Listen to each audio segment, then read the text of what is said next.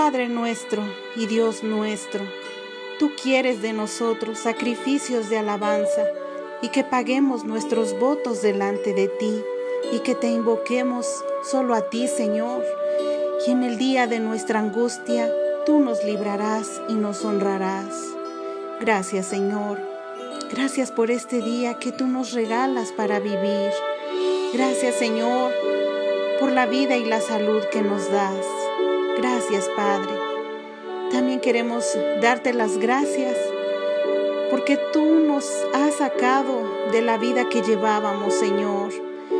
Esa vida de aflicción, de problemas, de angustias, pero también llena de pecados. Gracias, Señor. Gracias porque tú extendiste tu mano hacia nosotras y nos rescataste, Señor. Gracias. Gracias, Padre.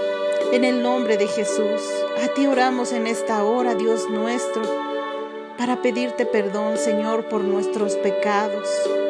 Perdóname, Señor, por ser orgullosa, por no querer perdonar a las personas que me han ofendido, que me han lastimado, y también a las personas que ya me han pedido disculpas, Señor. Ayúdame, Dios mío. Mi corazón está herido y solo tú puedes sanarme para que yo pueda entonces perdonarlos, Dios mío. Ayúdame, Señor. También perdóname, Dios mío, por caer una y otra vez en mis errores. Perdóname, Señor. Ya no quiero fallarte. Límpiame, Señor, renuévame. Restauranos, Dios mío. En tus manos ponemos las necesidades del día de hoy. Te pedimos, Señor, por nuestros pastores, por todos los misioneros alrededor del mundo. Te pedimos que les ayudes a cada uno en sus necesidades, pues muchos de ellos hoy mismo están viviendo situaciones difíciles en sus familias.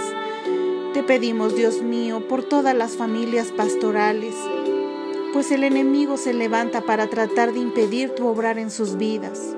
Mas así como se levanta, así mismo vuelve a caer en el nombre de Jesús.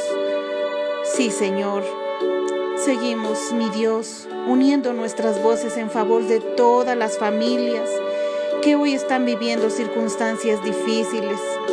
Te pedimos que les ayude, Señor, a cada uno en sus necesidades. Te pedimos por todas las familias que están viviendo momentos de adversidad en sus vidas, momentos de aflicción, donde nadie les puede ayudar, Señor, solo tú. Levántate en su ayuda, mi Señor, porque tú eres nuestro pronto auxilio en las tribulaciones. Por tanto, no temeremos, porque tú estás con nosotros, Señor. Te pedimos en esta hora, Señor, bendice a todas las familias, contesta, Señor, el pedido silencioso de cada corazón. Salva, Señor, a tu pueblo y bendice su heredad. En tus manos ponemos a nuestros seres queridos también, Señor, que necesitan de ti. Guíalos, Señor, hacia ti, hacia tus caminos, Dios mío. No dejes que el enemigo los desvíe. Te pedimos, Señor, que levantes circunstancias a su alrededor.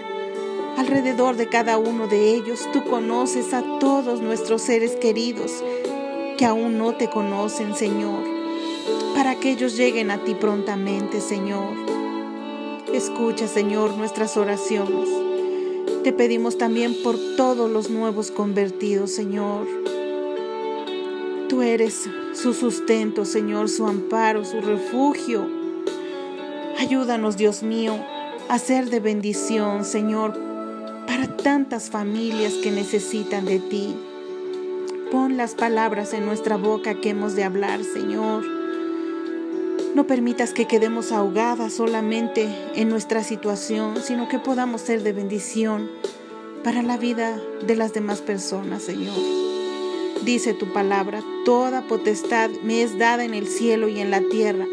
Por tanto, id y haced discípulos a todas las naciones, bautizándolos en el nombre del Padre y del Hijo y del Espíritu Santo, enseñándoles que guarden todas las cosas que os he mandado.